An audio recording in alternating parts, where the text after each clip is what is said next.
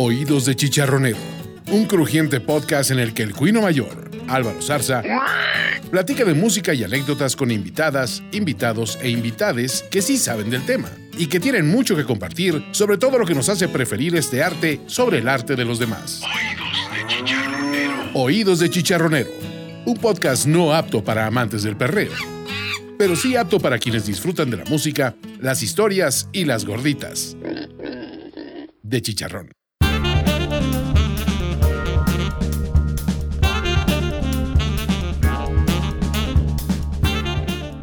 Tal amigos? Otra vez en una edición más de Oídos de Chicharronero, la número 5, que se tardó un poco en llegar por cuestiones que a ustedes no les importan, pero bueno, el caso es que nos tardamos un poquito en hacerla, pero yo estoy seguro que los vamos a compensar porque tenemos un programa bien especial ahora. Nos vamos a ir otra vez a, unos, eh, a unas canciones y a unos géneros que pues no son lo común, pero que sí definitivamente forman parte de nuestra historia y de mi eh, propia historia de escuchar música. Hoy tengo como invitada nada más y nada menos que a Josette Tres Palacios, una, una, persona que yo tuve el gusto de conocer trabajando en una agencia que se llamaba Hill Knowlton hace muchos años. Bueno, no tantos, unos poquitos, ¿no? tampoco tantos. Pero bueno, Josette este, es, es, una licenciada en Relaciones Internacionales, tiene su propia agencia de Relaciones Públicas que se llama Taller de Ideas. Pero no solo eso, es de esa gente.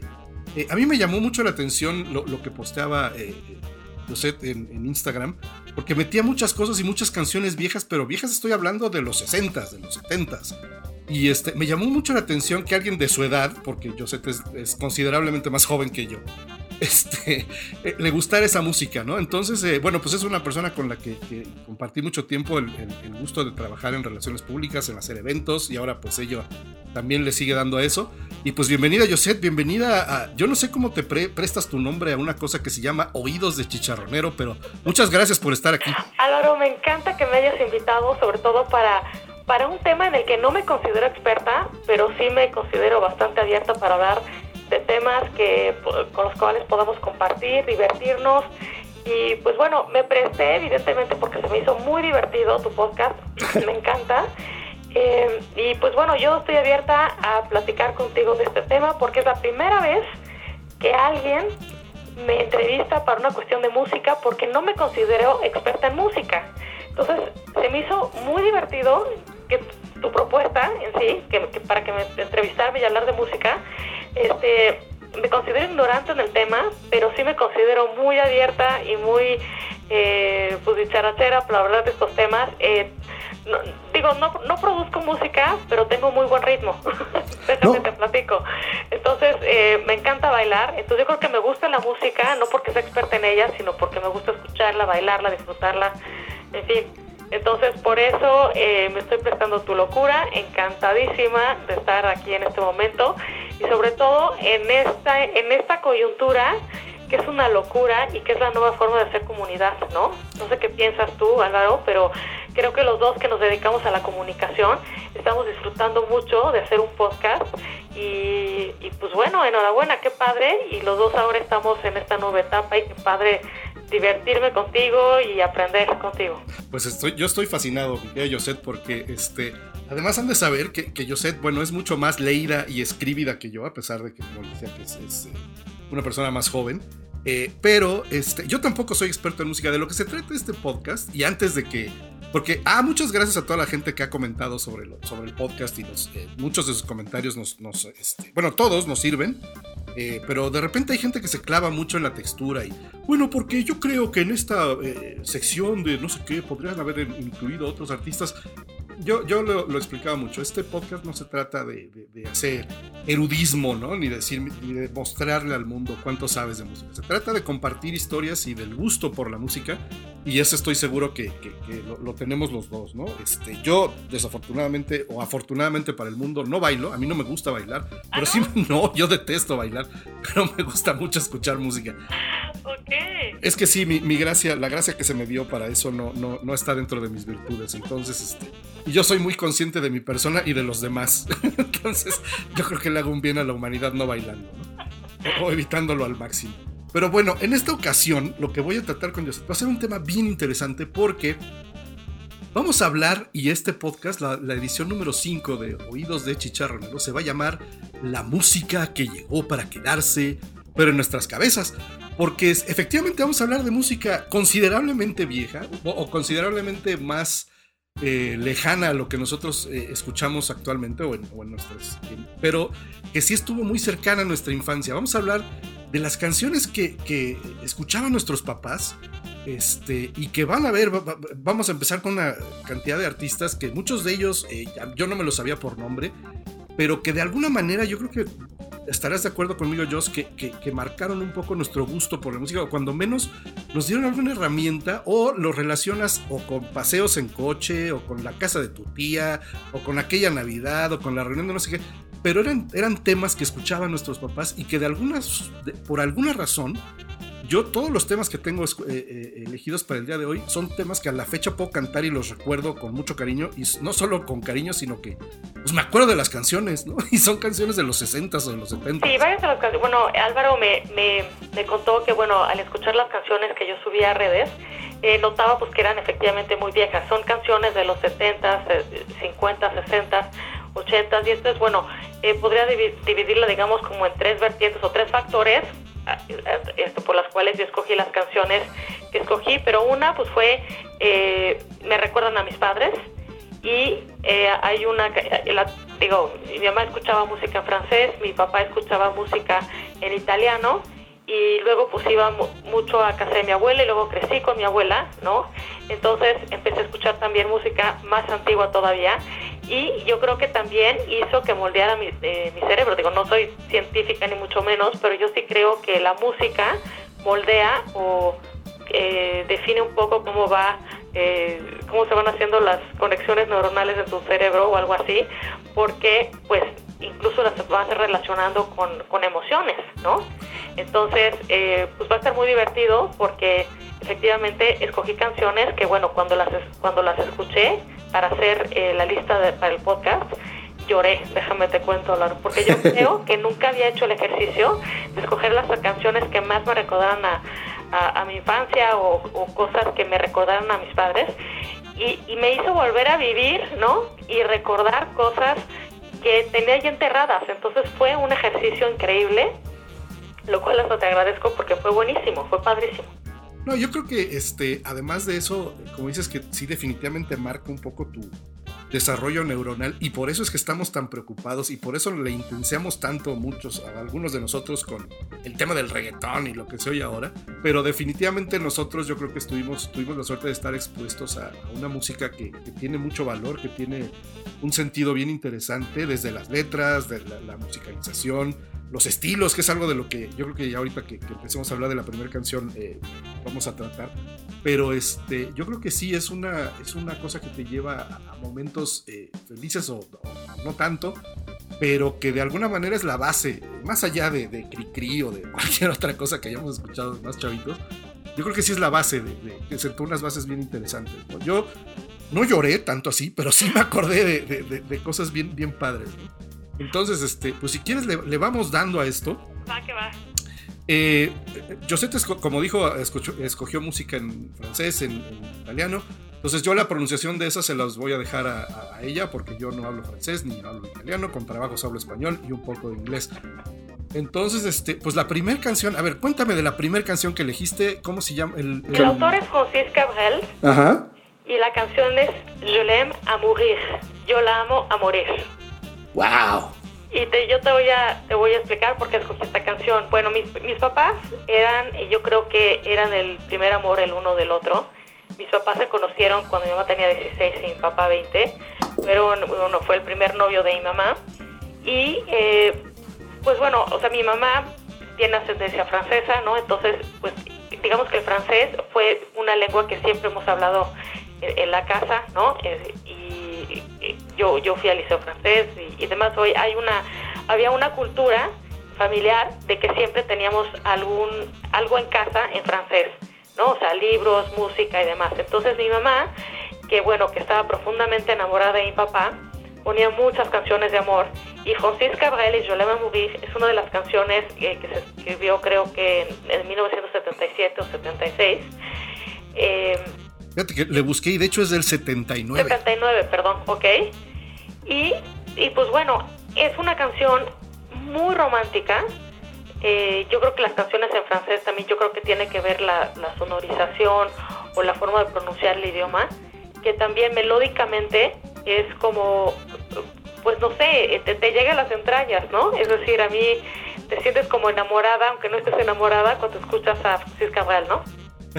es que es, es, lo que te decía, fíjate que, que escuchando las canciones, y, y a mí sí me remontó, escuché la, eh, esta primera canción y hazte de cuenta que me fui a una película de los 60s o 70s, eh, donde está el cafecito y entonces va la pareja eh, paseando de la mano, ¿no? Y se sienta en un cafecito y se, este, y se lo toman, se ven a los ojos y se toman de la mano, como esa onda. Y, y, y, la música, yo no tampoco soy desde luego conocedor de la música francesa y menos de esa época. Pero a mí me da la impresión que, que la música europea, o particularmente la francesa y la italiana, este, tenían un, un, mood mucho más tranquilo, mucho más acústico, mucho más relajado que los que yo que los artistas que traigo yo que eran era, eh, pues eran artistas o americanos o ingleses que tenían una instrumentación así tipo laoti con, con este, metales y toda la cosa y las voces de ellos eran súper potentes, ¿no? Tenían que ser como que unos modelos así de, de, hombría, ¿no? Y, y, y, la música francesa no precisamente era eso. El, el, y no que este señor eh, Cabrel sea feo, pero este, pues tiene, tiene como otro estilo, ¿no? yo creo, no sé, no Te sé. digo algo, yo creo que el francés en particular, o sea, son como muy como varoniles, o es una, eh, tienen un signo distintivo también de ser guapos, ¿no? Entonces, Francis Cabrel, si, si lo vieran, pues no es particularmente guapo, pero se me hace un hombre muy atractivo. Y sí maneja la narizota, el ojo claro, la mirada seductora y así como este y, según estaba yo viendo la historia pues además él se enseñó solo a tocar la guitarra y su ídolo era Bob Dylan entonces su fuerte eran las letras también era pues lo que venía haciendo cómo cómo cómo enamorar a la chica no exactamente entonces la, las letras es muy desgarradora no eh, y digamos que prácticamente no puede vivirse en la otra persona no entonces esta canción yo la escuché mucho y luego mi mejor amiga secundaria la tocaba guitarra entonces como uh. yo volví como a afianzar esa, esa canción en mi memoria histórica, ¿no? Ya. En mi memoria también emocional, porque si bien yo nunca toqué un instrumento, es un, tocar guitarra es algo que siempre hubiera querido hacer, entonces te da como esa especie de nostalgia de lo vivido y de lo no vivido. Pero pues vámonos con esta primera canción que, eh, como les decía, quien las va a presentar son en italiano y español es Josette, porque yo no quiero causar lástimas, porque además seguramente lo van a escuchar sus amigos del liceo, entonces para que le digan, ¿quién es ese güey que grabaste que no sabe hablar? Soy yo. Pero a ver, Josette, preséntanos esta, esta canción, que es la primera de la edición número 5 de Oídos de Chicharro. Ok, pues es Je l'aime à mourir de Francis Cabrel.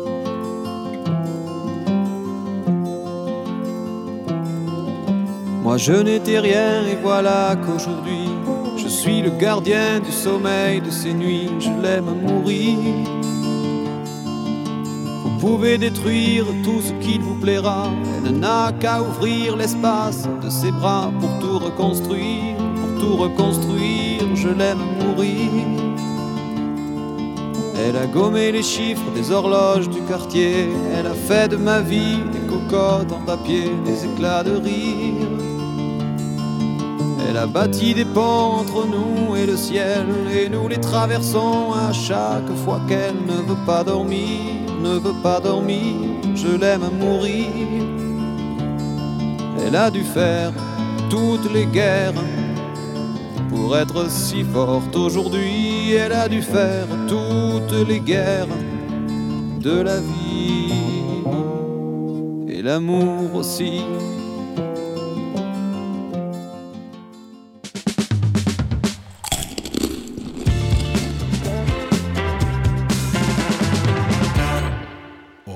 De chicharronero.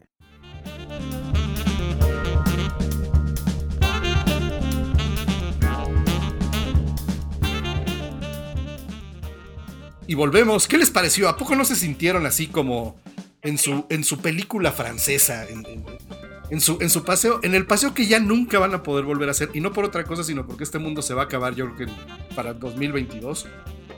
O ya jamás podremos salir de nuestro pueblo. Entonces los que salieron, qué bueno, y los que no, pues ya se quedaron. ¿no? Siempre me hace hecho reír muchísimo. Y bueno, pues sí, es que no sé si, si ya te diste cuenta, Álvaro, pero pues ya estamos en la nueva normalidad, ¿no? Y esa es la nueva forma de convivir. Sí, no, ya todos son micrófonos, todo es Zoom, todo es este FaceTime, este. Pero ahora todo es podcast, ¿no? Pero qué bien la pasamos. Este, aunque sí, debo de confesar que en la primera lista que hicimos, eh, y desde luego, pues nuestros papás, cuando menos los míos, no, no todo lo escuchaban en inglés. Eh, desde luego que había por ahí artistas en español, pero pues hicimos un cortecito, la neta, porque, este, porque fifís, ¿no? Pero bueno, pues sí, la verdad es que, este, pues qué, qué romántica tu mamá y qué, y qué padre su historia, ¿eh? que hayan sido los, los este, que hayan sido primeros novios. Y eso, pues ya cada vez es más raro, ¿no? Sí, totalmente. Vivimos en un mundo de perversión. Pero pues empezó con la parte más romántica, ¿no? Ya. Entonces, porque bueno, en toda historia de amor, pues hay desenlace, hay encuentros y desencuentros, que es parte de la vida, y la música va marcando y va representando esas distintas etapas de las vidas, ¿no? Entonces es lo padre, que cada, que cada canción representa una etapa de tu música, de tu vida, perdón, y te transporta emocionalmente como en una especie de recuerdo, ¿no? Este físico, porque la mente pues tiene un mapa mental y, y tiene un recuerdo, ¿no? Entonces conectas con la emoción más profunda cuando escuchas esa canción, ¿no?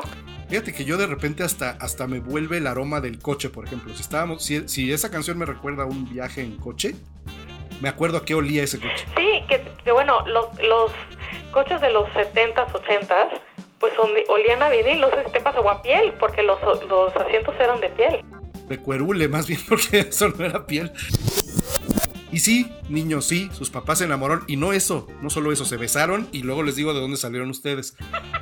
Que es algo en lo que a veces nosotros no queremos pensar, pero este no es un podcast de psicología, ni mucho menos. Ni de Eh, sexualidad. ni de sexualidad, ni mucho menos de sexualidad adulta.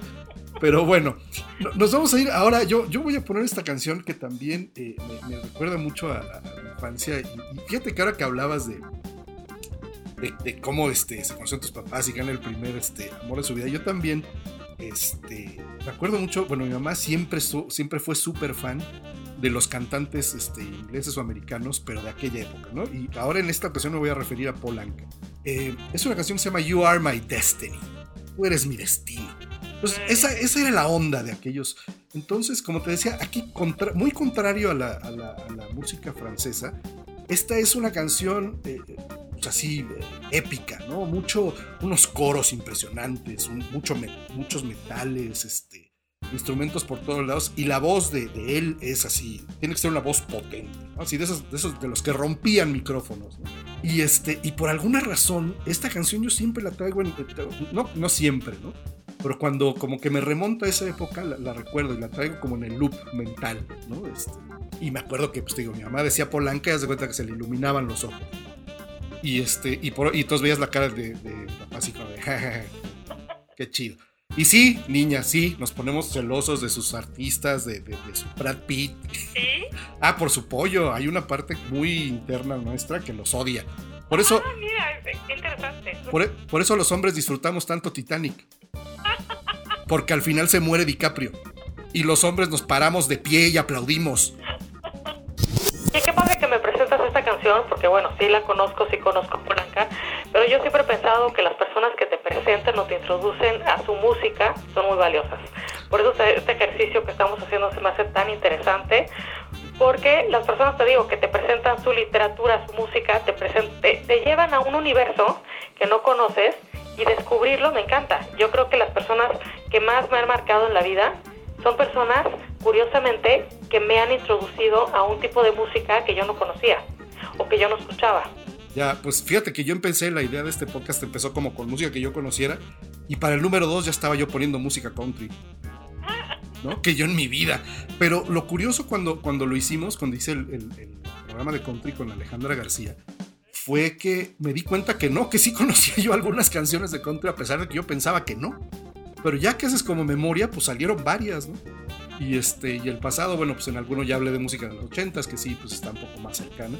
Pero You Are My Destiny de Polanca, yo estoy seguro, este, chicos que son mucho más jóvenes que nosotros, grábense en la letra, escuchen la música y les puedo asegurar que más de una va a caer si le ponen esta canción. Sí, por supuesto. Hay, hay música que llegó para quedarse porque es como, como clásica, sobre todo porque la musicalización es, yo creo que te- llega en cualquier edad, ¿no? Y también es música que es atemporal. Yo creo que la música que se hacía antes, no sé si, no sé a qué se deba, pero tiene este carácter de atemporal. Yo creo que a, diferencia de la música más, no sé cómo conceptualizarla, ¿no? más las cochinadas que se oyen ahora. Correcto, ¿no? O sea, como que sí, es una canción que puedes escuchar uno o dos veces y ya. El, punto es que pues una cosa es meter un ritmo con una caja que, con una máquina, con una computadora, meterle un ritmo y hacer samples y, este, poner a un tipo autotuneado cantando como si, como si hubiera ido al dentista, ¿no? Porque todo canta así como si tuvieran la lengua caída. Como hablas cuando te ponen la anestesia en el dentista, tú todo lo no, y las letras también son mucho más eh, superficiales, las letras de las canciones ahora. Eh, y yo creo que también porque corresponde como incluso al sistema de valores de la sociedad, ¿no? es decir, yo creo que la música es un reflejo de lo que está pasando también en la sociedad, ¿no? Yo siento que antes los valores eran mucho más, eh, no cambiaban tanto, ¿no? Como que también una persona podía tener el mismo valor 50 años. Ya. Y ahora los valores se revisan cada seis meses. Ahorita caigo en cuenta el reggaetón y todo esto, que son como, como, es una música mucho más sexual, mucho más directa, ¿no? Eh, yo siento que tiene que ver con esta inmediatez, con esta gratificación instantánea del placer. ¿Dónde quedó el romance? El, el, romance tenía que ver más con el romanticismo como valor en aquella época. Y como, en una, y como una idealización, ¿no? Este... claro, era una forma de ser, de interactuar, de, de seducir, de conquistar, de ser, ¿no? Ahora toda la gratificación es instantánea y toda la interacción con un galán, con los amigos, con la, forma de pensar, todo es mucho más instantáneo y mucho más, se apaga mucho más rápido, ¿no? Y por eso las canciones son mucho más superficiales, las letras, ¿no? Y yo creo que hasta los mismos roles, ¿no? El rol que jugabas antes como hombre y como mujer ahora ha cambiado, ahora es diferente. Entonces eso también se refleja en el tema. Pero no nos clavemos en clases de sociología, porque si no, este, esto no vamos a acabar. Pero este, como les decía, el, el, nivel de este podcast siempre, siempre sube y siempre se eleva gracias a los invitados que me hacen el favor de participar en él.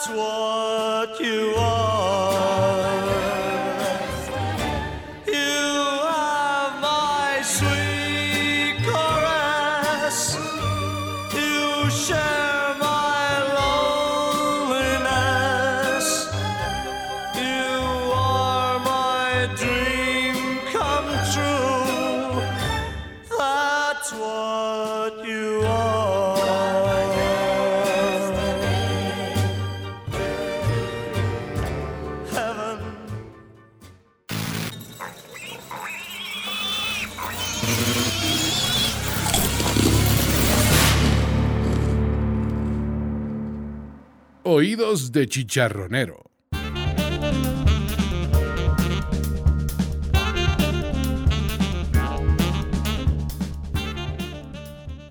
Pues ese fue Polanca y You Are My Destiny.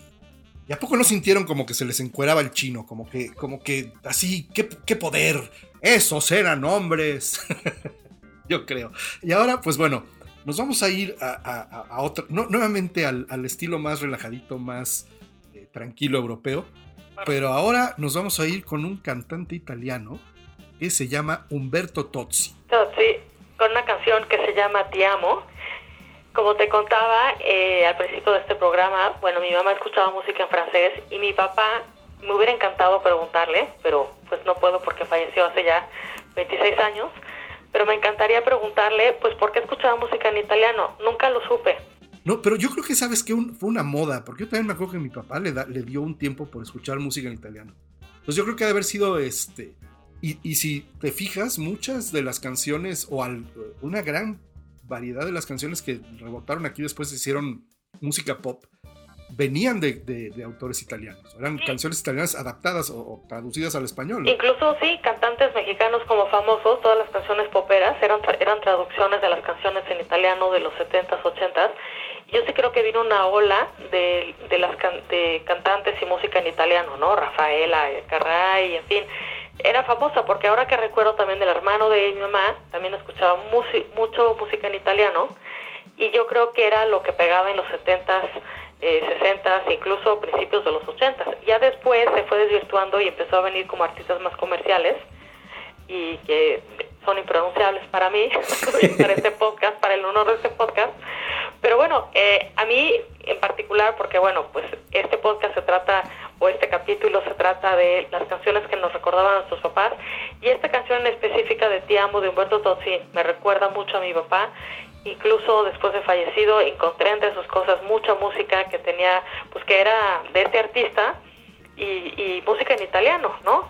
Y, pues a mí me encanta pues reconstruir la historia, no puedo ya preguntarle a, eh, a mi papá, pero pues definitivamente cuando eh, iba con mi mamá en el coche escuchaba a José Cabrel y cuando iba en el coche con mi papá escuchaba a Humberto Tozzi y esta canción en particular me recuerda muchísimo a él.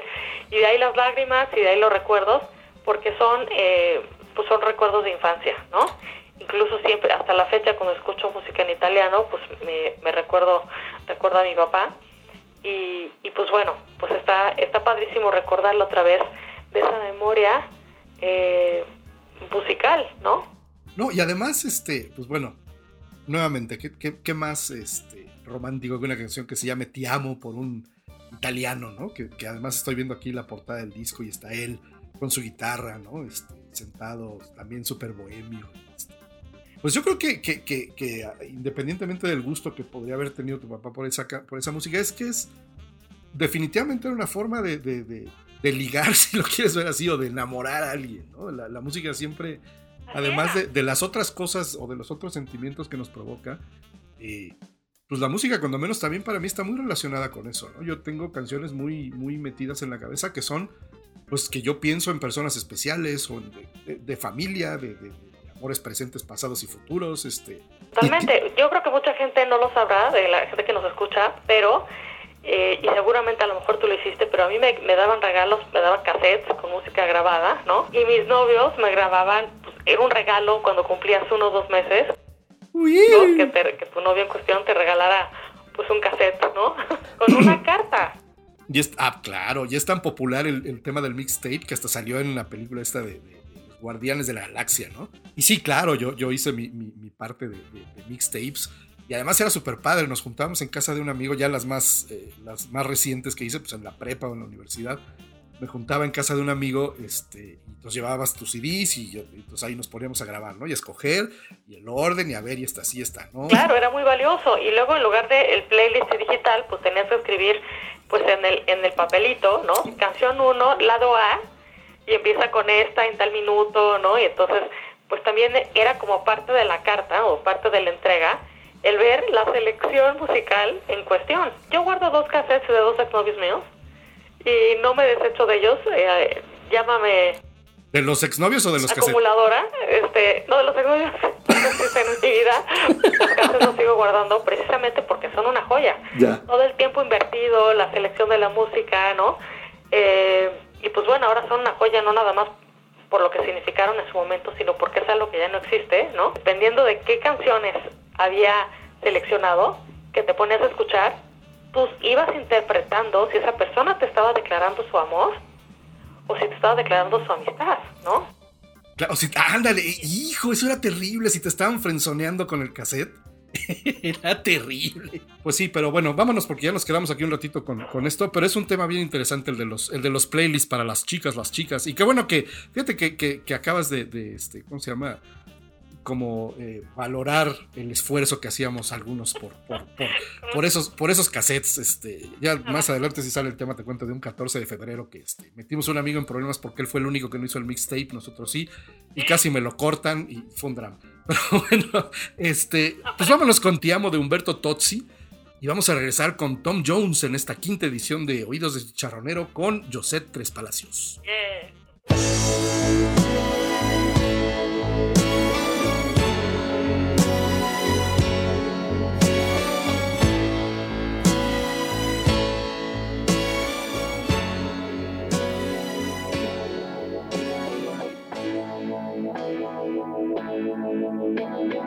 Ti amo, solo ti amo, in aria ti amo. Se viene testa vuol dire che basta, lasciamoci ti amo, io sono ti amo, in fondo buon uomo che non ha freddo nel cuore nel letto, comando io ma tremo davanti al tuo seno, ti odio e ti amo, è una farfalla che muore sbattendo le ali, l'amore che a letto si fa, prendimi l'altra metà.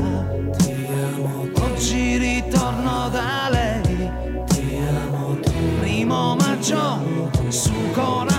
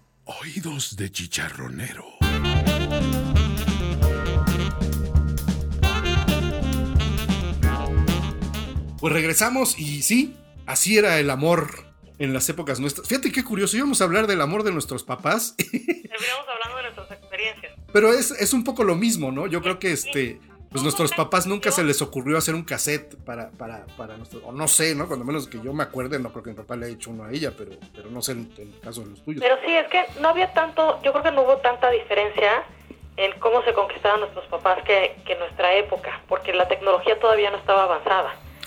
Pero fíjate, ahora te voy a contar otra, otra anécdota muy interesante. Y vamos a hablar de un artista que yo a la fecha respeto muchísimo y, y lo disfruto mucho en realidad también cada que lo escucho. Y es Tom Jones.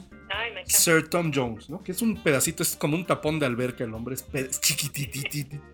Pero ese también, ese sí era literal de los que rompía micrófonos, de los que grababa casi casi de, de un metro de distancia porque su voz era súper potente. Y lo sigue siendo a la fecha y sigue el señor y yo lo he escuchado así o sea, en, en programas de tele y así. Y el señor sigue teniendo un bozarrón este, impresionante. ¿no? Y a mí Tom Jones, eh, además de que era uno de los favoritos de, de- de las elecciones en el coche y en la casa, eh, yo creo que había un cassette de éxitos de Tom Jones que se, se tocó ad nauseam en mi casa y en los coches. Sí. Pero este, alguna vez mis papás tuvieron la, la buena o mala idea de llevarnos de viaje a Las Vegas. ¿Y en coche? No, no, no, fuimos en avión hasta eso. No, no, puta, en coche hubiera sido horrible. A Estados Unidos en coche de, en los 80, ¿eh? Ah, sí, sí. pues, Claro. No, era, era un super viaje. No, nosotros nunca llegamos más lejos de San Antonio en coche de- desde México. Pero este, no, esta vez fuimos en avión y, y yo no sé en qué, en la cabeza de quién cupo, porque pues, si yo tenía 11, pues mi hermana tendría 8 o 9 años. ¿no? Ya iban los squinkles a, a las Vegas. Yo creo que nada más bien no tuvieron con quién dejarnos y ni modo, ¿no? Nos tuvieron que llevar. y ahí vamos a Las Vegas. Además, creo que fue, debe, debe haber sido enero, algo por ahí, porque estaba todo, todas las. Yo me acuerdo mucho de las fuentes de Caesar's Palace completamente congeladas. Hacía un frío del infierno ya sabes, este frío, frío desértico, ¿no? Entonces todo estaba congelado. Salías y, todo era helado y te metías a los casinos y todo era, este, ya sabes, entrabas y te recibió el hornazo de, de la calefacción. Pues total que una noche, este, dicen, pues vamos al, al show, tenemos que ir a un show, ¿no? Y yo, pues desde luego no estábamos en edad de quedarnos solos en el cuarto. Entonces, este, pues ahí arrastran a los squinkles. Y el único show donde no había mujeres topless de apertura, o cuando menos esa fue la explicación que nos dieron en su momento, no, no, no, no he podido corroborar la veracidad de la información, eh, fue uno donde salía Tom Jones. Y entonces al principio creo que fue un mago o algo así que hubo ahí, este, y después eh, salió Tom Jones. Wow. Eh, la música yo recuerdo que fue espectacular, toda también una banda completa, este, teníamos muy buen lugar, todos sentados. Pero lo que cambió mi vida y lo que yo nunca había visto era señoras, y señoras estoy hablando, no sé, de la edad de mi mamá y más grandes, aventándole cual pubertas, brasieres y calzones a Tom Jones. ¿En serio? Pero delante de sus maridos. O sea, tú te esperarías que eso sucediera en, en un, en, un, en un concierto de rock o algo así. Pero no, estas muy emperifolladas ahí a medio eh, casino en Las Vegas, no, no recuerdo qué hotel era. Y de repente, o sea, volaban así los brasieres. Y tú crees que eran brasieres así muy sexys, ¿no? Había unos que parecían paracaídas. Y también así, las señoras, pues de repente aventaban una que otra tanga, pero pues también volaba así el, también el calzonzote, ¿no? Y este señor, muy sabedor de su, de su negocio, agarraba los, lo, lo que le aventaban y se secaba el sudor con, con ello. No. Y bueno, las las ¡No! No, no, no. Entonces, imagínate lo que afectó a mi psique de 11 años. ver, esos, ver esos papelones y me le quedaba viendo a mi mamá con cara de aviéntale algo, ándale. Te quiero ver, Qué, qué, qué divertido. te quiero ver que le avientes algo, ¿no? Y este, no, Qué divertido. Pero es, es la música de él, y, y nuevamente volviendo un poco al estilo, esta canción eh, tiene también todo ese estilo. Yo la oigo y ya te cuenta que estoy viendo la OTI Siempre en Domingo. Estos coros de, de varias mujeres, ¿no? Este, que, están haciendo el coro atrás, eh, los metales y la música como eh, mucha percusión también y este, melodías por ahí atrás y este hombre cantando. Y además, eh, estos, estos crescendos que llegaban a una culminación, a un O sea, la canción, pues normal, ¿no? Tenía sus coros, sus estrofas, sus coros.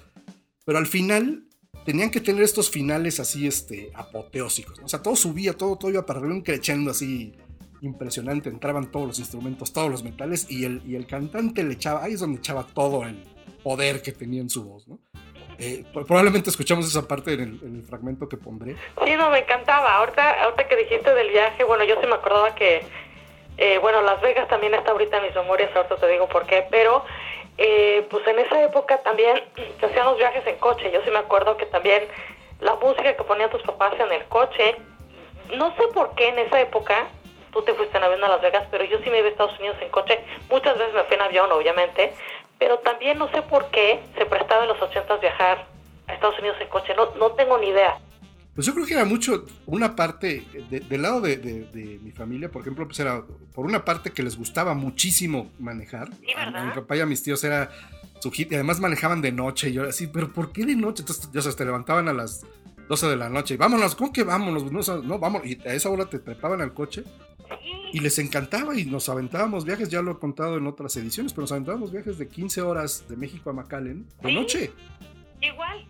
¿No? Este, y, otro, y otro, pues yo creo que también era el, el- el costo, ¿no? No era lo mismo llevar a cuatro o cinco pelados en un coche que llevar a cuatro o cinco en un avión, porque en ese entonces, pues, el- el volar en avión era, era mucho más, que era considerablemente más caro que ahora. Claro, puede ser que sea eso. Como que era muy chica para cuestionar el por qué viajábamos en coche, pero ahora más grande y veo en retrospectiva y me dices, digo, claro, pues era mucho más caro viajar en avión, ¿no? Yo creo que los, los aviones se volvieron mucho más eh, baratos como hace 10 años, tal vez, ¿no? Pues esta, esta canción de Tom Jones, eh, Love Me Tonight, es de 1973. Este, yo tenía entonces un año de nacido.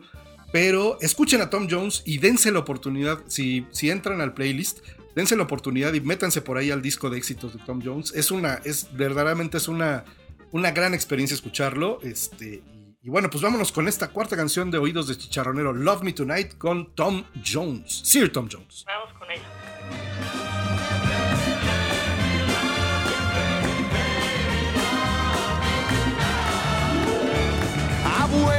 Waited so long for the girl of my dreams to appear. And now I can hardly believe that you really are here. Here in my arms you belong. How can this feeling be wrong? Darling, be kind,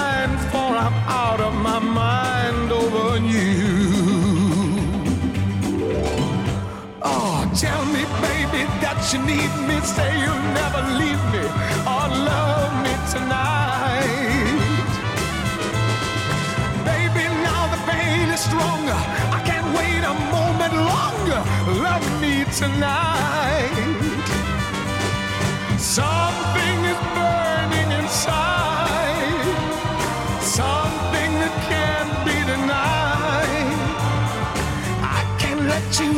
My side, darling.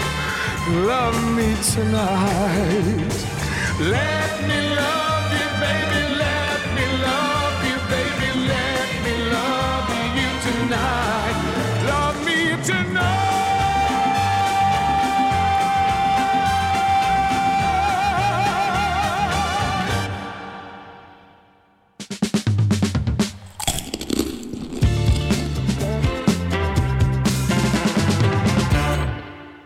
Oídos de chicharronero.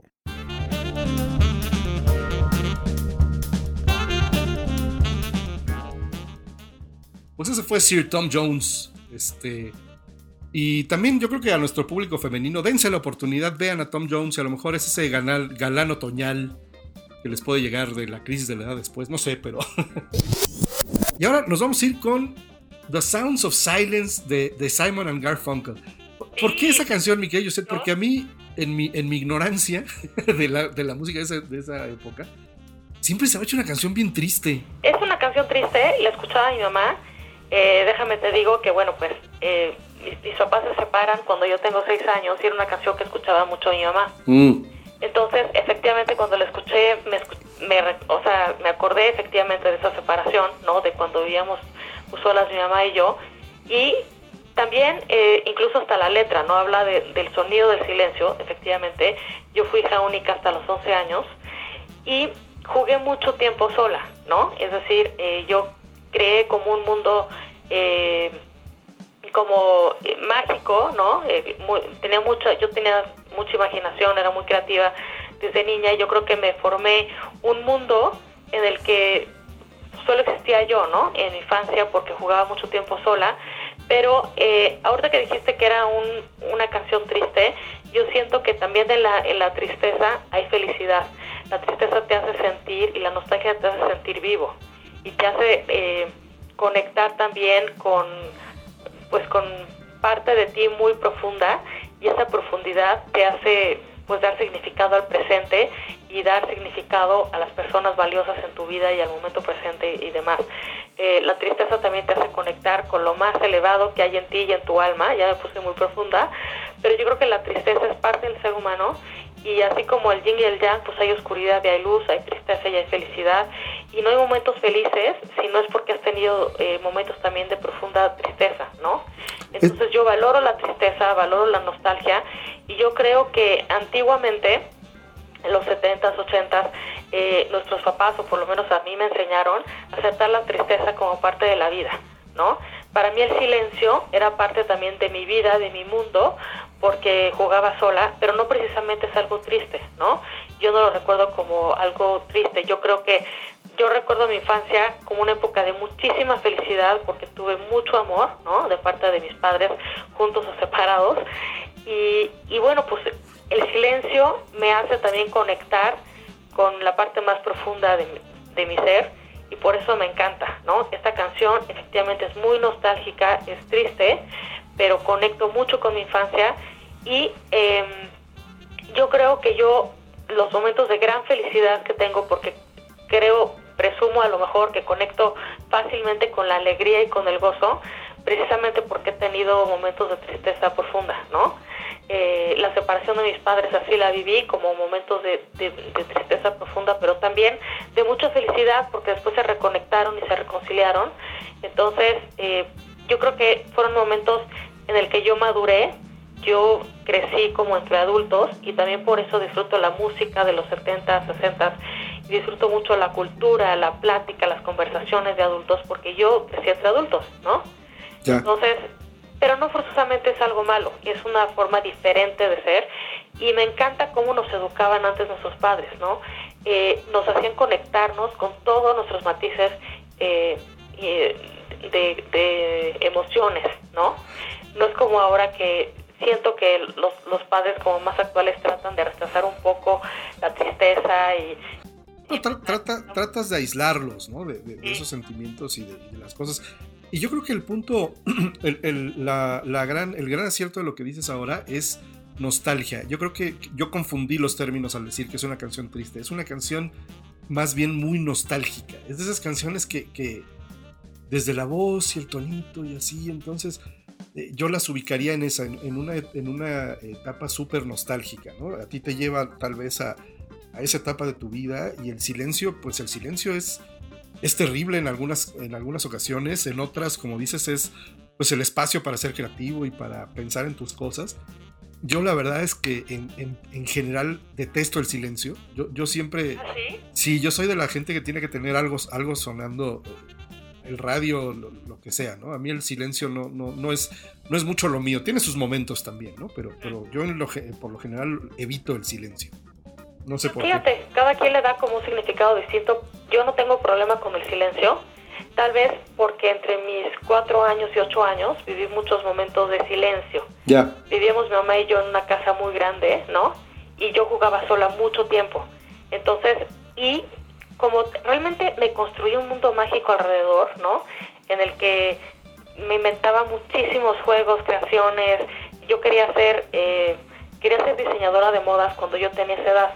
Y esto es no por la moda, sino por la creación artística del dibujo y crear algo, ¿no? Ya. Entonces, yo el silencio lo relaciono con cuestiones de creatividad, mm. cuestiones de profunda felicidad, ¿no? Porque en el silencio para mí hay amor, porque hay aceptación, ahí te sientes reconfortado, te sientes eh, pues que hay alguien que está en otra habitación, pero que está ahí para ti en cualquier momento. Pues esta canción de 1964 de Simon and Garfunkel, The Sounds of Silence, yo no sé ustedes, yo estoy disfrutando muchísimo este programa. Entonces, eh, vienen muchas más canciones, tenemos todavía un camino por recorrer, pero no se vayan porque les conviene, en serio. Esto se está poniendo muy bueno. Y gracias a mi invitada José Tres Palacios, vámonos con eh, The Sounds of Silence. Hello, darkness, my old friend. I've come to talk with you again. Because a vision softly creeping left its seeds while I was sleeping. And the vision that was planted in my brain still remains within the sound of silence. Restless dreams, I walked alone, narrow streets of cobblestone, neath the halo of a street lamp. I turned my collar to the cold and damp. When my eyes were stabbed by the flash of a neon light, it split the night and touched the sound of silence. And in the naked light I saw ten thousand people, maybe more People talking without speaking. People hearing without listening. People writing songs that voices never share.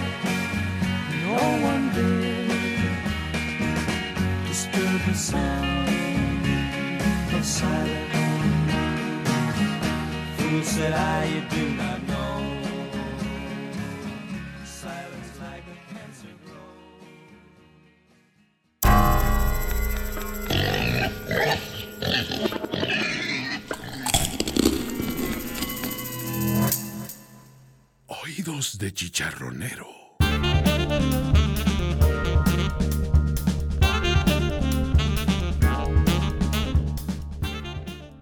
Pues así suena la nostalgia, queridos amigos. 1964, Simon and Garfunkel con The Sounds of Silence. Pero ahora nos vamos a ir con otro artista igualmente impronunciable. Yo no sé quién asesoraba a este hombre. Porque llamarte Engelbert Humperdinck. Oh my God. Pues es algo que no, no, no es necesariamente muy, muy. No es algo como que la lengua te fluya, ¿no? Este, sino como que se te hace así, este. O sea, se te hace el nudo la lengua. Y uno de mis recuerdos de, de esta canción y de, de este artista es mi mamá, porque mi mamá no habla inglés. Entonces, pronunciando esto, este, era, una, era una cosa muy, muy, muy chistosa. Ok. Este, pero Oye, platícame, ¿cuál es tu anécdota en relación con esta canción? Pues yo creo que es más el, es más el artista que la canción. Y bueno, Can't Take My Eyes Off of You. Este, es, es una canción que además eh, en, en la primaria hubo. Ya, esta canción debe tener 45 mil versiones. Eh, este hombre la grabó en 1968 y es un. Fíjate, el disco se llama A Man Without Love. Y la portada, el señor está, este, ya sabes, es un tipo. eh, pues galán setentero, otoñal, ¿no? Este, con su. con su este con su ah, smoking, ¿no? Vestido de smoking, sí. Cara tres cuartos con cara de ay, sufro, sufro, sufro porque nadie me quiere. Entonces, con las hojitas así de borrego a medio morir. Pero que con eso se ve que azotaba, ¿no? Este hombre ha de haber tenido más, más éxito que yo no sé qué, ¿no? Pero, pero bueno, pues aquí tienen la, a ver otra vez, a Engelbert Humperdinck con Can't Take My Eyes Off of You. Seguimos en esta edición de Oídos de Chicharronero y volvemos, vamos a volver con música en francés y una historia de- de- de un señor también por ahí que tiene una historia interesante.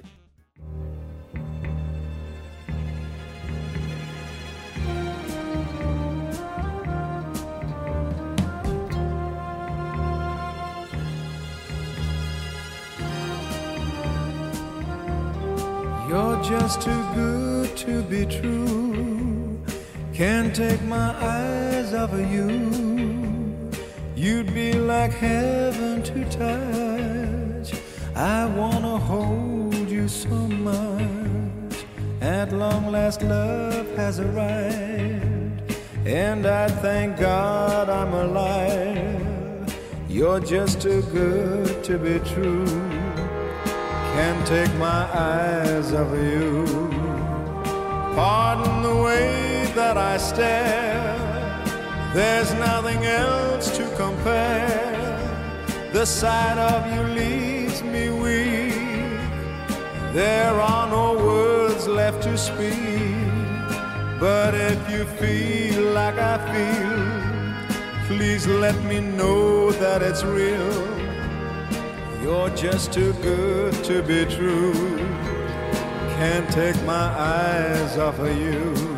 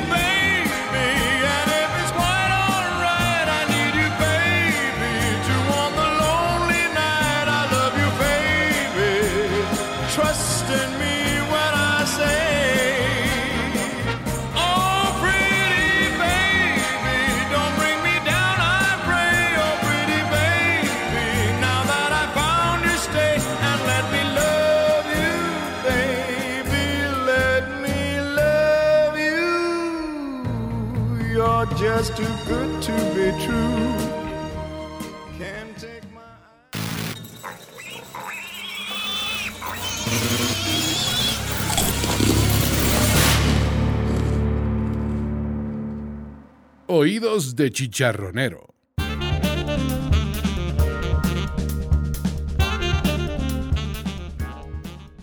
Bueno, pues ese es Can't Take My Eyes Off You. Y yo no sé si a ti te ha pasado, eh, seguramente sí, que conociste a esa persona que neta no puedes dejar de ver. y, y lo malo es que ahora ya te lo toman a mal y ahora ya todo es acoso y, y no means no. Y no sé. ¿Cómo han cambiado los códigos, no? En ese sentido. Pero sí había gente que, que sí, o sea, la veías y te, te quedas como idiotas. ¿eh? Hasta que te das cuenta que se daban cuenta que lo estabas viendo y tú con tu cara de... "Ah". Tienes razón, ahorita me acordé muchísimo de un niño que me, que me gustaba mucho, un suizo que estaba en mi salón en secundaria, y los dos nos gustábamos muchísimo, y nos quedábamos viendo, ¿no? Y este, de un lado a otro del salón, ¿no? Nos gustábamos muchísimo, no, nos- nunca nos atrevimos realmente como a como acercarnos más allá de eso, ¿no? Pero pues también me puse era la edad, ¿no? Este, no te, no te atrevías a acercar a veces y, y pues bueno, cuando eras adolescente, claro. Sí, no, bueno. No, y, y- y de mayor también, ¿eh? La, la- la incapacidad este, ligatoria es algo que, que- que se te queda de por vida. Sobre, sobre todo cuando... Reí cua- muchísimo. Sí, lo, lo inútil no se nos quita. Y, y- y- y yo pido una disculpa este, universal en nombre de toda la raza, de todo el género masculino. Porque sí somos unos simios, somos unos changos, somos idiotas, este, no sabemos qué hacer. Y, y cuando te encuentras a esa persona a la que no puedes dejar de ver, generalmente lo primero que te sale de la boca son puras estupideces. Y, y las entiendo, de verdad. No solo las entiendo, de repente hasta las compadezco a ustedes por las cosas que tienen que oír o, o las actitudes que tienen que tolerar, porque sí, la verdad es que no, no hemos dejado el garrote ni, ni, ni, ni ni- podemos caminar este, derechos. Pero yo creo que a veces las mujeres cuando nos encontramos a alguien así no nos damos cuenta. Bueno, a veces yo no me doy cuenta, ¿no? Oye, fíjate que yo una vez rechacé un galán porque cuando me subió su coche tenía un disco de Laura Pausini en el coche. Una amiga más. Que no va a funcionar. No, no, no, no, no, no. Es que yo creo que los gustos musicales sí hacen que te acerquen o que te alejen de, de algunas personas. Fíjate que yo conocí una vez a una, una- a una chica bastante especial, muy, muy, muy linda. Era, a mí me gustaba mucho, muy guapa y tal. Pero cuando nos pusimos a hablar de música, y como dijo el poeta Emanuel, todo se derrumbó dentro de mí. Sí dije, no, mi chava, no, porque de repente se puso a, defender la capacidad este, eh, poética de Ricardo Arjona. No. Y entonces ahí sí dije, mira, estás bien guapa, me caes bien, pero este, pero pues sí, sí, sí, no. Híjole, sí, sí, te entiendo. Mira, te digo, no, no sé como la explicación científica, pero yo sí creo que la música tiene que ver mucho con ciertas conexiones neuronales. Entonces, eh, la vibración o, en fin, como que la estructura cerebral o, o neurológica, no sé a qué se debe exactamente, pero la música, el tipo de música que escuches sí tiene mucho que ver con la forma de pensamiento o el nivel de pensamiento. Sí, lo, sí incluso lo he analizado. Por ejemplo, el pop sí creo que le va más a determinado tipo de gente que incluso piensa distinto a mí. No soy muy de pop o me gusta el pop de determinada época, ¿no? Pero yo sí siento que dependiendo del tipo de música que te guste, como que corresponde a un nivel de pensamiento distinto o, o determinado. Y a, a veces un poco la, la relevancia que le das a la música. También. Hay gente que le importa tres chicles eh, lo que está escuchando. Hay gente que lo- lo- lo- la música es, es ruido de fondo. ¿no? Eh, para cualquier circunstancia, mientras a lo mejor cuando van a las bodas, pues se paran y bailan las mismas canciones que se bailan en todas las bodas. Y que te subes a su coche y les da lo mismo lo que traigan puesto. ¿no? Qué O sea, chistoso, sí. Y es que el sonido es un evento como físico, ¿no? La música es un evento que conlleva un proceso mental y emocional, que puede ser más elaborado o no. Pero cuando la gente escucha reggaetón, siento que escucha como un sonido, un ruido. no, es que todo es tum, que tum, tum, que tum, que tum, es el valor que le dan a otras cosas. Pero bueno, eso es otra historia. Vámonos ahora con una canción de 1975 de Ah, de Joe Dassin. ese. Y si tu n'existes pas. Esta canción, eh, como te decía, bueno, la escuchaba muchísimo mi mamá. Ya eh, también en un periodo de separación, este, de ¿Qué, qué, qué quiere decir la- el, el título? Es este, es si tú no existes, ¿para qué decir? Y si tú no existieras. Se habla de este desamor, si tú no existieras y el vacío que hay cuando esa persona no está, ¿no? Entonces mi mamá le escuchaba y le escuchaba y le escuchaba tanto que hasta yo también sentía ese desamor, ¿no? Y luego, bueno, pues este, curiosamente el segundo amor de, de, de mi mamá, porque bueno, mi mamá se volvió a casar, eh, su segundo esposo pues tampoco era mexicano, ¿no? Era armenio libanés y también le fascinaba esta canción. Entonces dije, no sé qué tiene esta canción en nuestras vidas, hay algo karmático, pero efectivamente este, fue una canción de desamor que escuché décadas en, en- en- en mi vida, ¿no? Pero es una canción también súper romántica, me encanta, también me salieron las lágrimas cuando la volví a escuchar, porque me remonté pues a esas épocas en las que era niña. Pero, o sea, confirmo que la tristeza no, no siempre es negativa, ¿no? Yo disfruto recordar momentos de, de nostalgia en mi vida, ¿no? No, y además es, es, y es un, yo creo que de repente en, en esas circunstancias es una situación bien válida, ¿no? Cuando, cuando te lamentas y dices, puta, si no hubiera yo ido a esa fiesta, si no hubiera yo a ese restaurante, pues nunca te hubiera conocido y me hubiera ahorrado todo este desmadre Exacto. emocional, ¿no? Este, y si no existieras, este, pues, tal vez nunca la vida hubiera sido bien diferente y siempre te quedes No, me dijo que ella disfrutaba a veces de esos momentos de, de tristeza. Y sí, a veces son disfrutables. Voy a estar triste un mes y me lo voy a permitir y lo voy a llorar y le voy a escribir y le voy a pensar 24 horas. También incluso te lo disfrutas, ¿no? Y lo malo es que ahora ya tienes el celular al lado y entonces así, Es un martirio. sí, sí, le, le escribo, y, y pues ya si ya traes unos tequilas encima, este, pues ya ves que siempre dicen, se- si, si toma no tuite, ¿no? No, y espérate.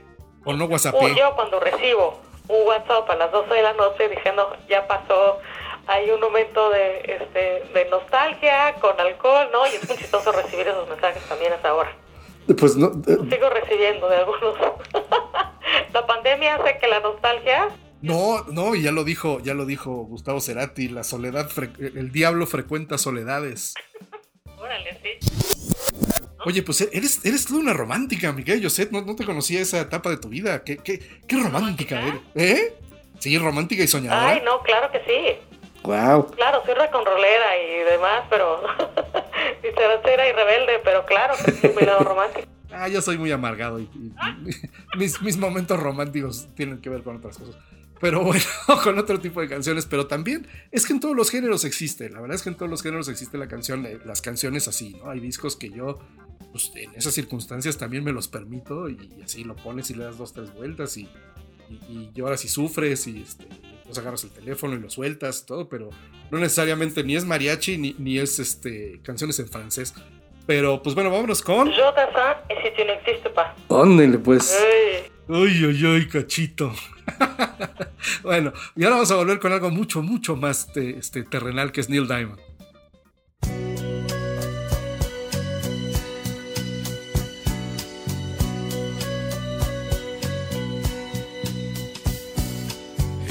Tu n'existais pas, dis-moi pourquoi j'existerais. Pour traîner dans un monde sans toi, sans espoir et sans regret. Et si tu n'existais pas, j'essaierais d'inventer l'amour comme un qui voit sous ses doigts naître les couleurs du jour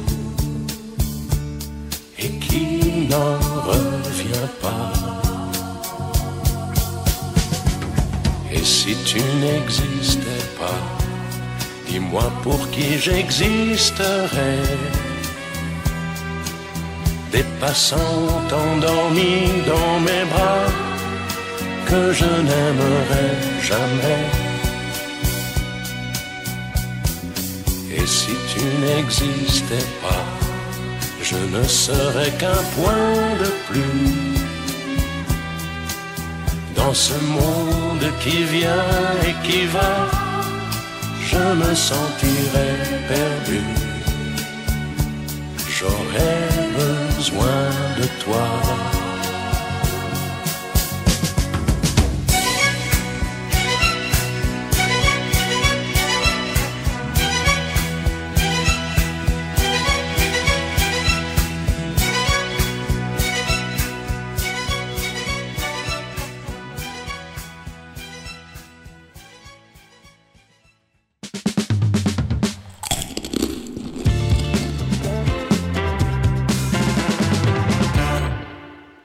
De chicharronero.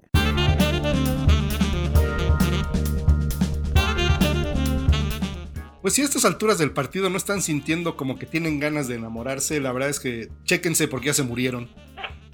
y no se han dado cuenta, ¿no? Pero este, ya lo dijo Coquín, esta es otra forma de sentir el bolero, ¿no? Es, es- es, de un tiempo diferente, ¿no? De otras circunstancias, de otras canciones, pero al final del día yo creo que esta, esta música tiene un valor bi- bien interesante, ¿no?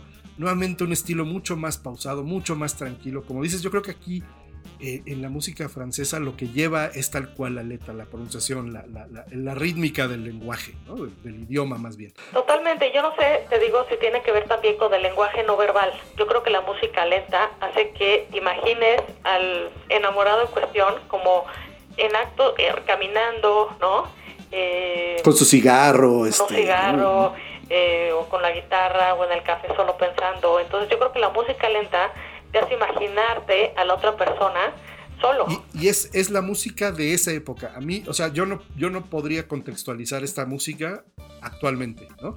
Sino que tenía que ser en, ese, en esa época, en esa, en esa ropa, en la forma en la que eran los cafés, cómo eran los coches, cómo eran las ciudades. Todo era más lento y este- que había menos actividades y menos distractores. Por ejemplo, ahora que estamos hablando tú y yo y que llevamos no sé cuánto tiempo hablando, siento como en el garaje de mi casa en esa época escuchando LPs, ¿no? Ándale, sí, Porque se te podía pasar la tarde eh, cinco horas haciendo la misma actividad, ¿no?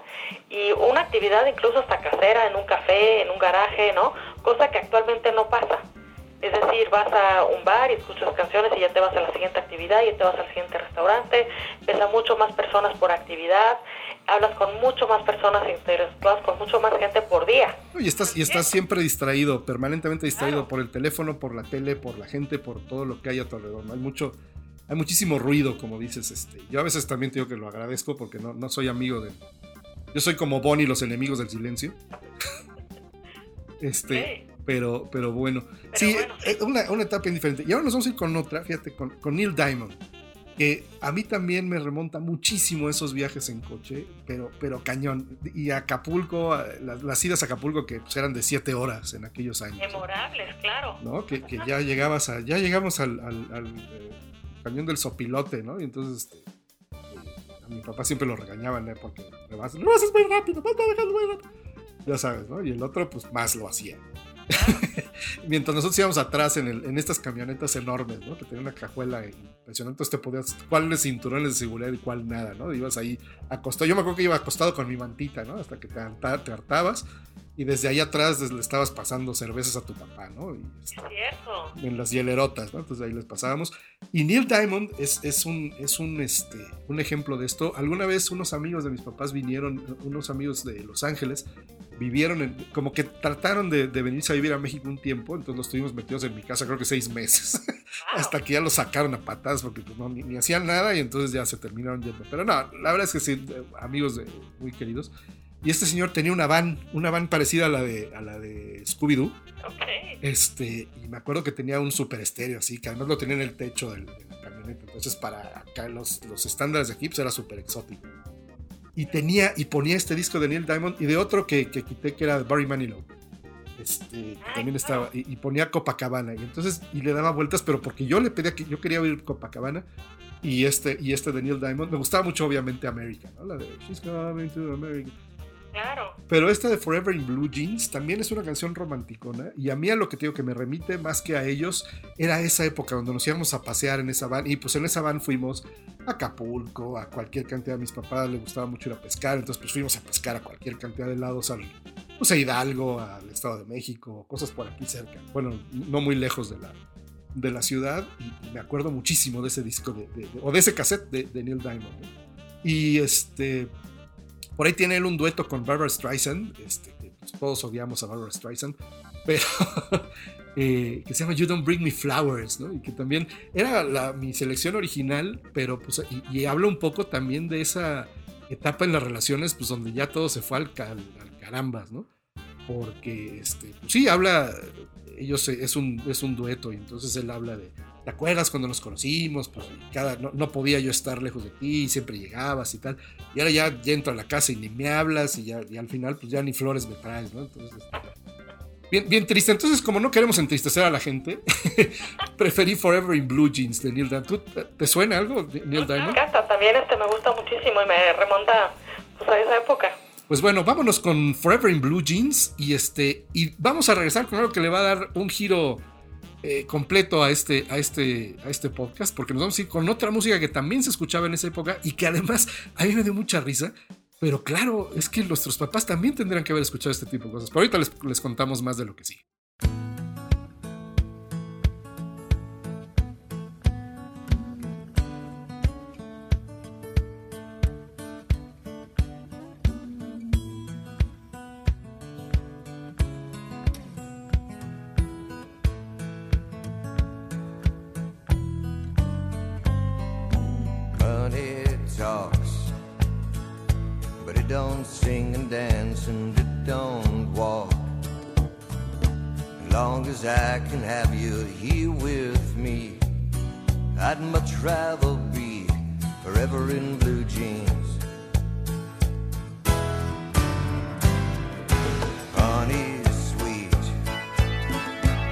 Ain't nothing next to baby's treat. If you pardon me, I'd like to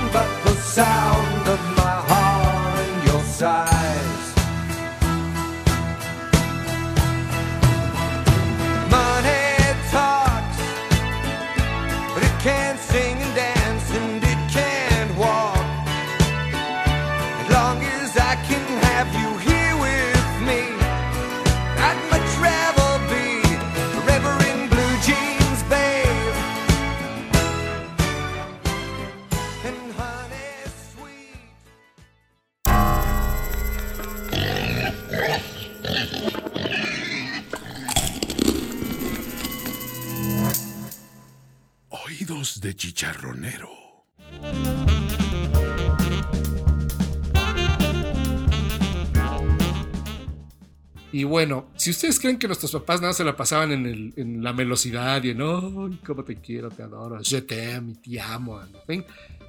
No es cierto. También tenían su, su- su etapa rockera y les digo, me llamó mucho la atención cuando me manda Joseph la lista de canciones y me aparece Break On Through de The Doors. Claro.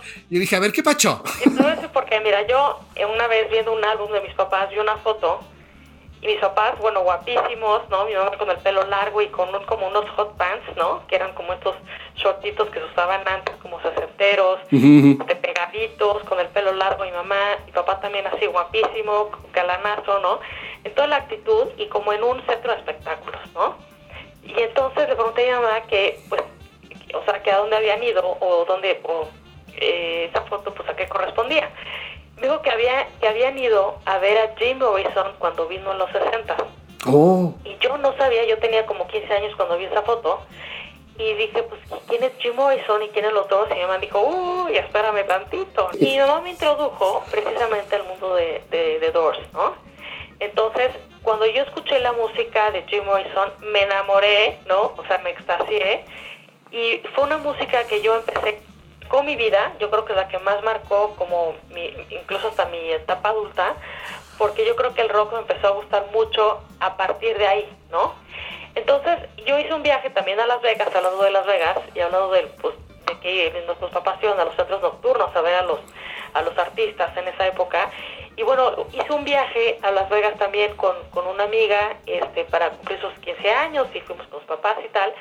Y era tal mi fascinación por Jim Morrison que me compré pósters, discos, libros de poesía, su biografía.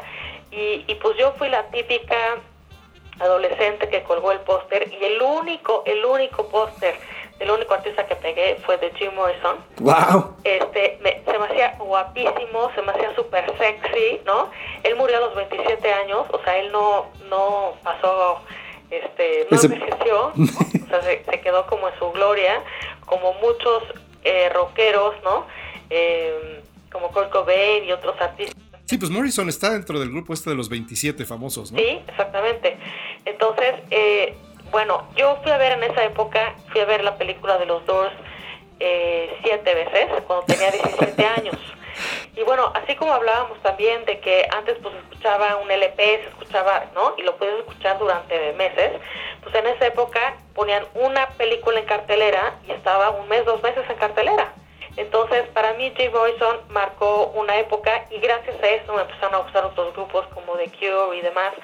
Y yo creo que el rock me empezó a gustar a raíz de que mi mamá me introdujo a The Doors. ¿no? Fí- Fíjate qué curioso. Y yo creo que un poco va eh, por ese camino la, la canción que voy a elegir yo para después. Pero The Doors también es, es algo que a mí este, me gusta, desde luego. Hay, hay canciones de los Doors que me gustan mucho. Pero hay, hay otro, otro catálogo y otra parte de los Doors que, que no es mi, mi, mi- mi cup of tea, como dicen, ¿no? Hay- cosas que, que sí, como que la psicodelia está padre y los tecladitos y tal, pero no es de mis bandas favoritas. Desde luego reconozco el valor que tienen y toda la, la mística que existía alrededor de Jim Morrison. Entonces fíjense cómo, cómo brincamos de, de- de esta suavidad francesa, de, de- de estos violines y de estos cafés y de esta gente sofisticada, Break on through. a Break On Through to the Other Side, a un borracho que desayunaba Jack Daniels y se metía hongos y este...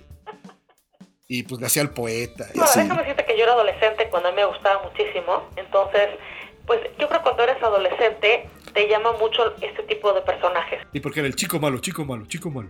Exactamente, te- a mí me gustaban los rebeldes, los malos, ¿no? Desafortunadamente para mí en esa época no precisamente lo bueno, lo que me iba a ir bien. Y lo recuerdo con mucho cariño y por eso cuando escucho esta canción me acuerdo mucho de esa época. Y en particular esta canción me gusta mucho, la sigo escuchando de vez en cuando. Pero bueno, vámonos con Break On Through, una canción de 1967, fíjense. O sea que más o menos cuando Simon y Garfunkel andaban con The Sound of Silence, solo tres años después estaba Jim Morrison pegando de gritos. y-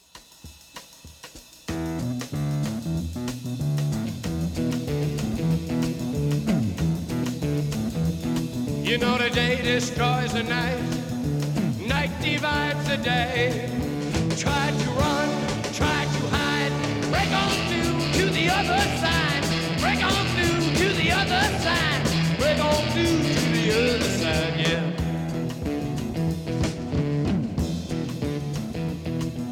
We chased our pleasures here, dug our treasures there. But can you still recall the time we cried? Break on through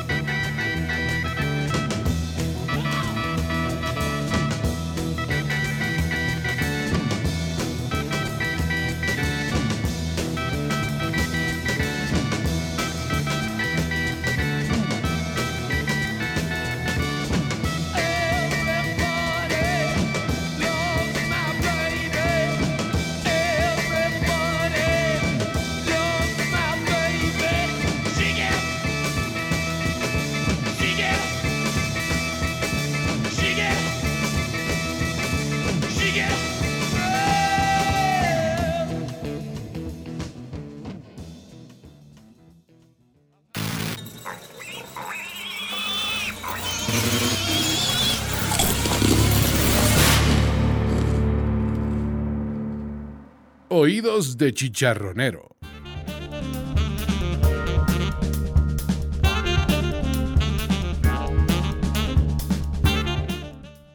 Pues eso fue The Doors. ¿A poco no sintieron como que empezó a oler raro? Como que estaban quemando el pasto de la- del vecino de al lado. Y no solo eso, ¿no? Sino que, pues ahí, el como les decía, el desayuno de los campeones, que era tu botella de Jack Daniels, ¿no? Los hongos, la marihuana.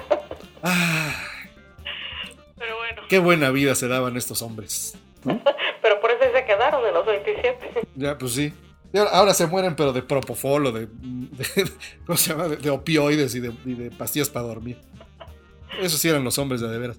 Pues fíjate que, como contabas, eh, el tema de los Doors, eh, la, la familia de mi mamá, sobre todo los hermanos mayores de mi mamá, eh, eran muy musicales. Les gustaba muchísimo la música y, y ellos estaban mucho más clavados en aquella época, pues también, en, desde luego en The Doors, pero yo me acuerdo muchísimo de que ponían Santana. Santana tenía para ellos un, un valor muy particular y entonces este, tenían dos o tres. Entonces, cuando venían a comer a la casa, íbamos nosotros a comer a sus casas, pues también eran tardes y tardes de música y de música, y en particular de Santana. ¿no? Este, o cuando menos era lo que a mí me llamó muchísimo la atención. Me llamaba mucho la atención el, el- cómo, cómo es que una música así guapachosona, tropicalona, no me molestaba, porque yo, yo he sido mamón desde chiquito. Entonces, a mí me ponías ese tipo música así como bailable desde chavito y no me gustaba, no, no era lo mío. A mí en particular Santana a mí me gusta bastante y aunque no me gusta el mariachi, no me gusta la banda, como que así es la guapachosa y demás, sí me gusta curiosamente, porque es bailable por lo menos. ¿no? Ya, no, y lo que pasa es que además Santana lo combina muy bien, no, no, es, no es una cumbia, sino es ese ritmo latino, como ese jazz, jazz latinón, muy, mucha percusión, medio salseadito, ¿no? Sí.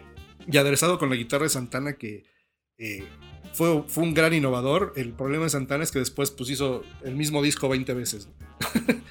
eh, y, pues, su sonido se, quedó, pero es un sonido este, inconfundible, ¿no? Lo, lo, que tiene Santana. Y oye cómo va, este, pues es, es una de sus, de sus eh, más grandes éxitos. Abraxas es un discazo, ya que lo, lo oyes ya tiempo después, eh, ya con otra perspectiva. Y este, pues a mí me recuerda mucho eso y es, es un poco lo que decías tú, ¿no? También yo creo que un poco mi entrada a esto, pues yo estoy hablando de que estaba yo mucho más, mucho más chico, ¿no? No, no, no te sabría decir exactamente cuántos años, pero sí me acuerdo de escuchar esto y que me gustaba mucho cuando, ponía- cuando, la, cuando la fiesta llegaba a Santana, porque la fiesta pasaba por, por muchas etapas, ¿no? Empezaba, y de repente, pues en esas mismas fiestas también sonaba Tom Jones, y de repente esto, y luego les agarró la época que les dio por, les dio por la trova, y ya sabes, ¿no? que también casi tan repulsiva para mí como el mariachi, pero bueno, ese soy yo. Este, y, y cuando llegaba la fiesta Santana, pues es porque ya habían comido, ya había, ya habíamos, ya había pasado el digestivo, entonces ya estaba la fiesta animadona, ¿no? por ponerlo de una forma. Ok. Vámonos con Santana y oye cómo va. Mi ritmo mulata.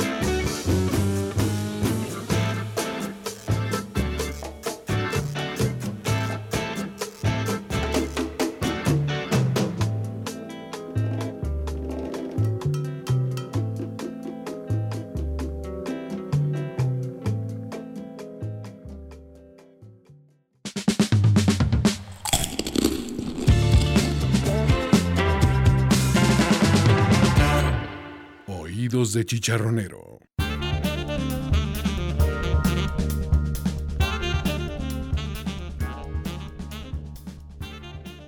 Pues eso fue Santana y ahora vamos a dar otra vez, en esta edición número 5 de Oídos de Chicharronero, le vamos a dar otra vez un giro completo al, tema.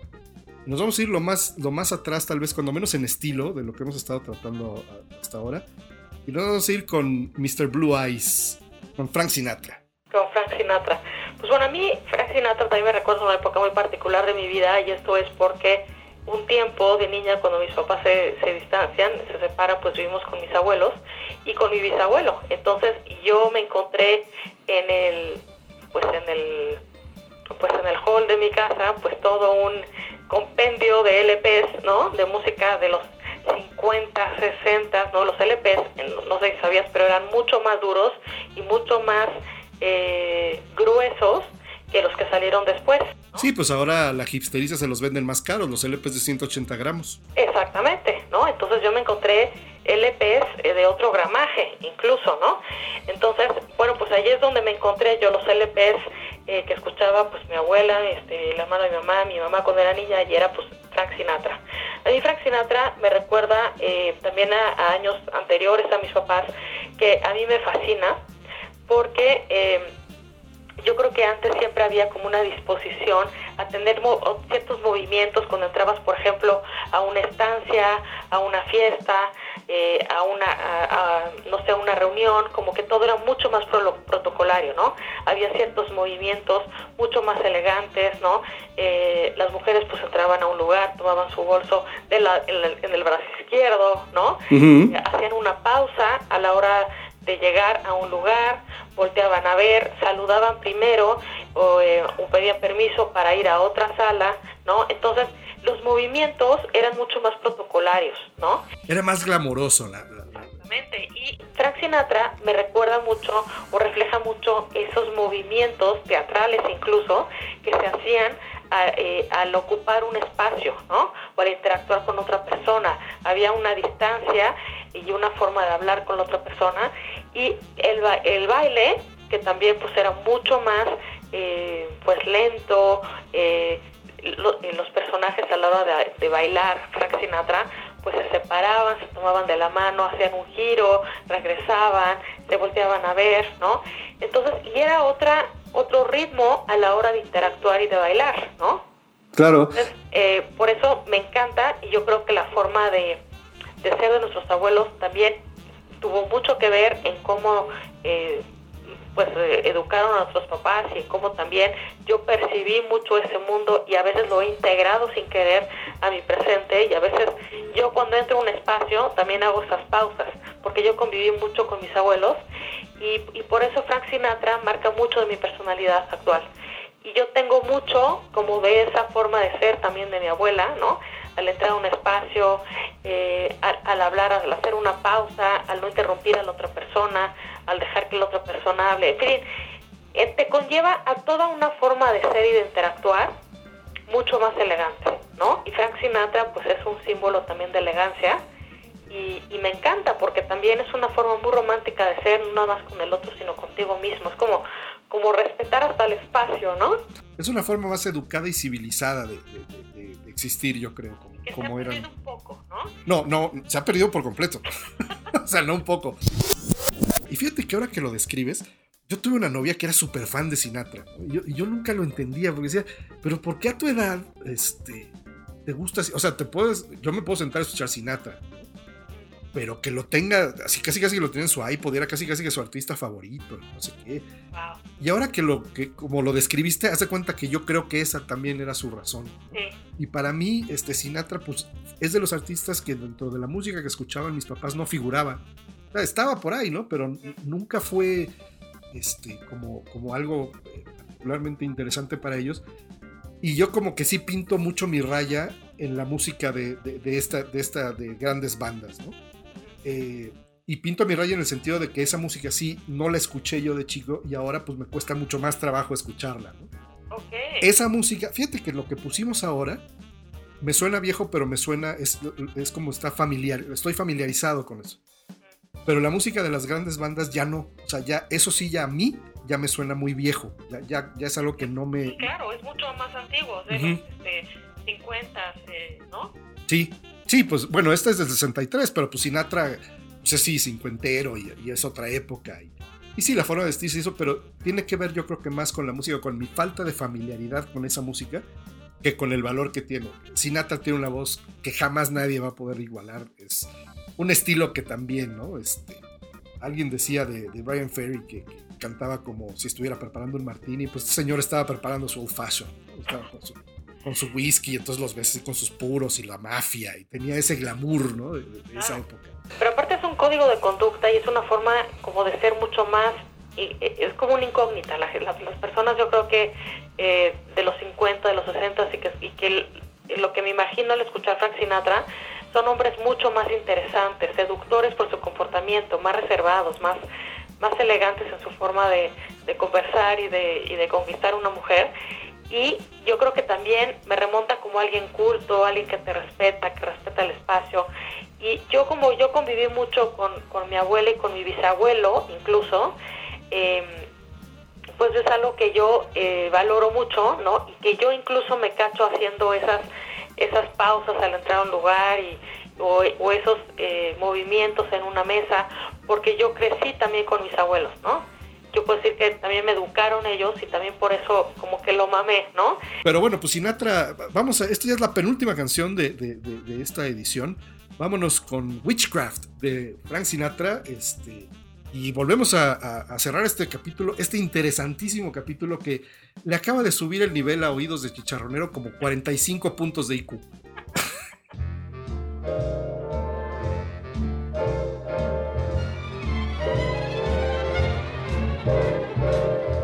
Those fingers in my hair, that sly come hither stare, that strips my conscience bare, it's witchcraft. And I've got no defense for it, the heat is too intense for it. What good would common sense for it do? Cause it's witchcraft, wicked witchcraft. And although I know it's strictly taboo, when you arouse the need in me, my heart says yes indeed in me. Proceed with what you're leading me to. It's such an ancient pitch, but one I wouldn't switch. Cause there's no nicer witch than you.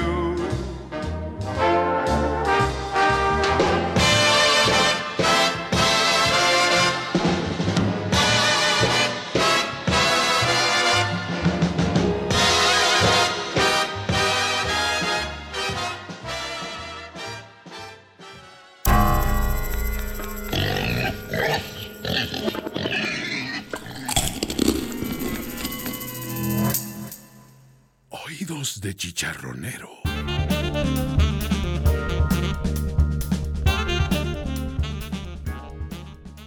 Y ya para cerrar esta edición, eh, prometo que, trataré de, de volverme una gente de bien y de cerrar la boca cuando coma, cuando esté sentado en la mesa y de, bajar los codos de la mesa y comer con cubiertos. Y escucharé más Sinatra. La verdad es que eh, prometo hacerlo. No prometo que me encante, ni, desde luego ya a estas alturas del partido ya no voy a poder Educarme más, este, ser una persona más educada, pero bueno, ni modo, esto fue lo que nos tocó. y voy a hacer, y fíjate que voy a, además voy a, voy a, este, poner el desorden, porque vamos a cerrar con una canción de Shocking Blue eh, que se llama Venus, que después la cantó Bananarama en los 80s, pero eh, me- cuando tú me, me- me platicabas de, de Sinatra y de, de vida con tus abuelos y demás, a mí me, inmediatamente me vino a la mente esta canción porque este, cuenta mi abuela que pues yo de niño, no sé, dos, tres años, una cuestión así, la ponían en, en casa de mi abuela paterna y este, pues yo, además yo soy el primer nieto de los dos lados, entonces pues yo Ay, la- como yo. Sí, entonces era la sensación y se me permitió hacer cosas que a los otros pobres pues no. Ok. Ya, ya tuvieron que vivir bajo otra, otra ley. y entre esas cosas que me dejaban hacer era que ponían esta canción que se llamaba Venus, la, la de, de Shocking Blue, esta versión también de... Fíjate, esta es del 69 además. Pues también es una canción súper hipiosona, ¿no? Este, incluso ves a los, al, al grupo y pues están así, los vestidos de, de- de ropas largas. Hay una... Fíjate que yo cuando estaba eh, reco- recopilando las canciones, una cantante con unos ojos enormes, preciosa. Yo así de, ¡ay, soy fan! no, no la conocía. Pero el caso es que me ponían esta canción y yo me ponía a brincar en un sillón de la sala. Ok. Entonces imagínate al escuincle brincando en el sillón de la sala de de mi abuela. ¿No? Hablando de los, de los escuincles este, maleducados. que les permiten hacer todo. Y muchos años después la broma con mi abuela era, siempre que me veía ya más grande, me decía, mi hijo, tú cuando, cuando entres a trabajar me tienes que comprar un sillón. Y yo, ¿pero por qué? Pues porque tú destrozaste eh, el sillón cantando y bailando vinos y la pedías que te lo. ¿Y por qué me dejaron? ¿No? me tenían que bajar a chanclados. No, no, no, porque nos daba mucha risa. ¿no? Entonces hay cualquier cantidad de fotos mías ahí trepado y brincando sillón. Entonces con esta canción quiero cerrar esta edición de Oídos de Chicharronero número 5. Joset, mil gracias por estar aquí, de verdad. Ha sido una plática interesante. Como dices, este, nos podríamos quedar aquí dos horas. Y yo creo que probablemente sí podemos hacer después otra, otra, otra versión. A lo mejor ya más con música de nuestra época. Podríamos tal vez pensar en esos mixtapes. Fíjate que ese, ese tema está bien interesante. Y sobre todo contar con, con la perspectiva femenina de qué sí funcionaba y qué no funcionaba. Yo más o menos tengo una idea porque pues sé cuáles fueron los cassettes que pues sí me resultaron eh, rentables, digámoslo así.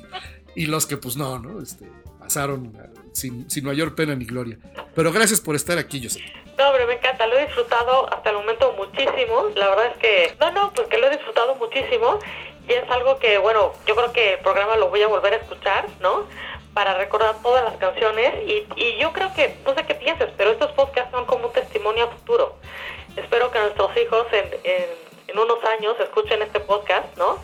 Y digan, así como nosotros recordamos los cassettes, escuchen esos podcasts y digan, mira, eso es lo que escuchaba mi papá, y eso es lo que, ¿no? Lo que escuchaban los papás de mis papás, ¿no? Este, sí, de- definitivamente es un testimonio. También, eh, siempre que, subo yo el podcast, subo la liga del playlist para que escuchen las canciones.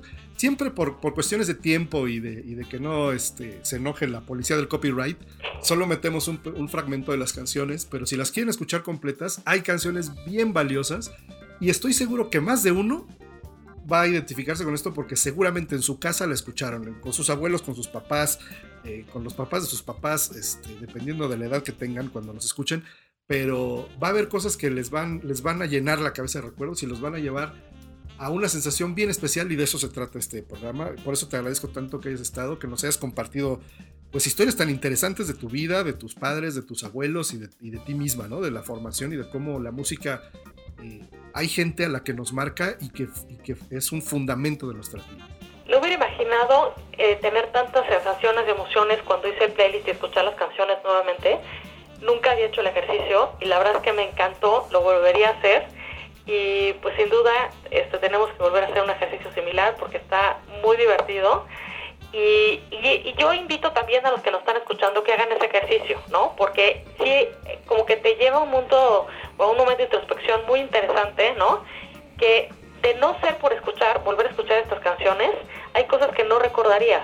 Entonces por eso se me hizo increíble y muy divertido eh, hacer este ejercicio, me encantó. que vale mucho la pena. Sigan a Yoset en, en, eh, tiene su podcast que se llama Viernes a la Una, este, que es un, un- un podcast también bien interesante donde se, taman- se tratan temas de mucha profundidad, mucho, un, una- es una conversación generalmente con especialistas que hacen cosas eh, Con mucha genialidad. con, que son, sí, ¿no? Que, celebras la genialidad de otras Un personas. científico, un rector, pero bueno, sí, pues eh, eh, son personas que tienen genialidad y hemos estado analizando eh, de manera accidental, pues cosas que han sucedido en la pandemia, ¿no? Desde la soledad, eh, la educación a distancia, ¿no? La creatividad como recurso para enfrentarla. En fin, ha sido muy interesante, pero también muy divertido. Pues escúchenlo viernes a la una, también sale evidentemente los viernes. Y este, síganla en Instagram. ¿Cuál es tu cuenta de Instagram? Es Jos Tres Palacios, J-O-S Tres Palacios con, to- con letras, como se escucha. Bueno, pues cáiganle a eso, a, a todos esos, cáiganle a nuestro playlist y pues prometemos ya ahora sí tener ediciones más seguidas de, de Oídos de Chicharronero, tal vez no tan interesantes como estas, pero pues uno hace lo que puede. Mil gracias, Josette, y nos vamos ahora con Vinas. Gracias a ti, Álvaro.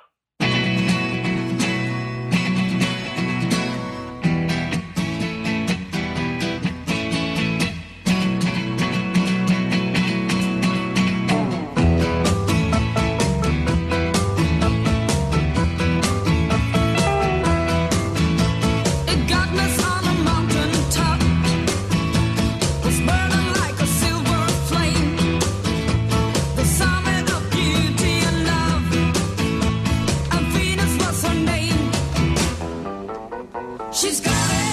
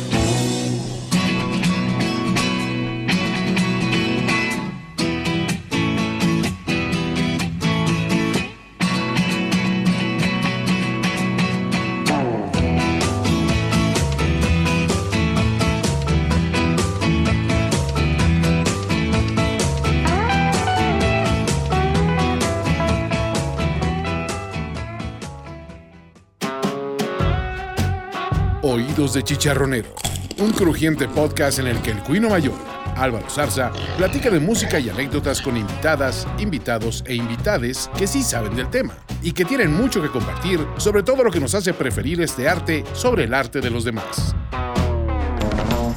Oídos de Chicharronero, un podcast no apto para amantes del perreo, pero sí apto para quienes disfrutan de la música, las historias y las gorditas de chicharrón. Oídos de Chicharronero.